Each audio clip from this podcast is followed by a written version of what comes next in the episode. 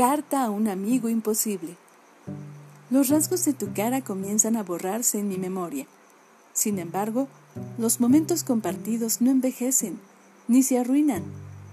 A veces me conformo pensando que en el guion de mi vida en donde tantos personajes han ocupado puntuales sus puestos para desaparecer luego sin dejar rastros, tú te empeñaste en permanecer.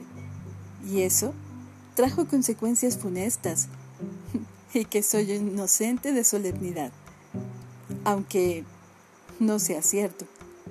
También concluyo que aquel laissez-faire y laissez-passe que armonizaba mi relación contigo, justificando tu bizarra forma de entender la vida, poniendo al límite mi complacencia, tenía una agenda oculta que nunca pude comprender.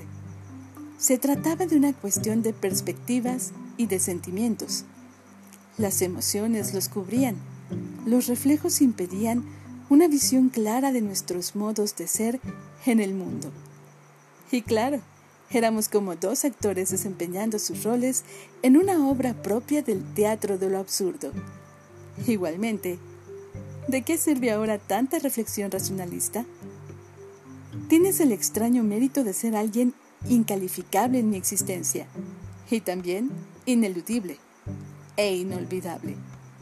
Quiero creer que podría haber sido útil de alguna perversa forma haber delegado algo, una necesidad de permanencia basada, seguramente, en la fatuidad de la que no logro escapar.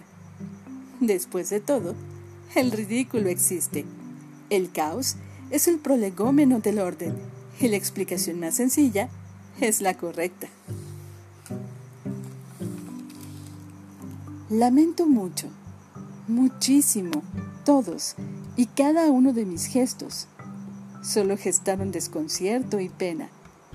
El nuestro era un espacio inexistente, un extraño espacio atemporal, donde nada evolucionaba, sino que se pudría lentamente, enmohecido y anquilosado, consumido por gusanos carroñeros en su festín post-mortem cuando ya los 21 gramos de alma se habían escapado. El ámbito de tu fantasía, de tu mundo dual, mezclado con mi omnipotencia, confluyeron en una mezcla letal e inútil. Sobre todo eso, inútil. Bastaba con dejarlo caer antes, mucho antes. ¿Qué lo impidió? Es probable que nunca pueda contestar ese interrogante ni aún ahora en que releo tus cartas y ya no despiertan más que alguna sonrisa mientras pienso en todo aquello que nos perdimos, en la riqueza de nuestras vidas que nunca nos mostramos, en que crees haberme conocido y en que creo haberte conocido.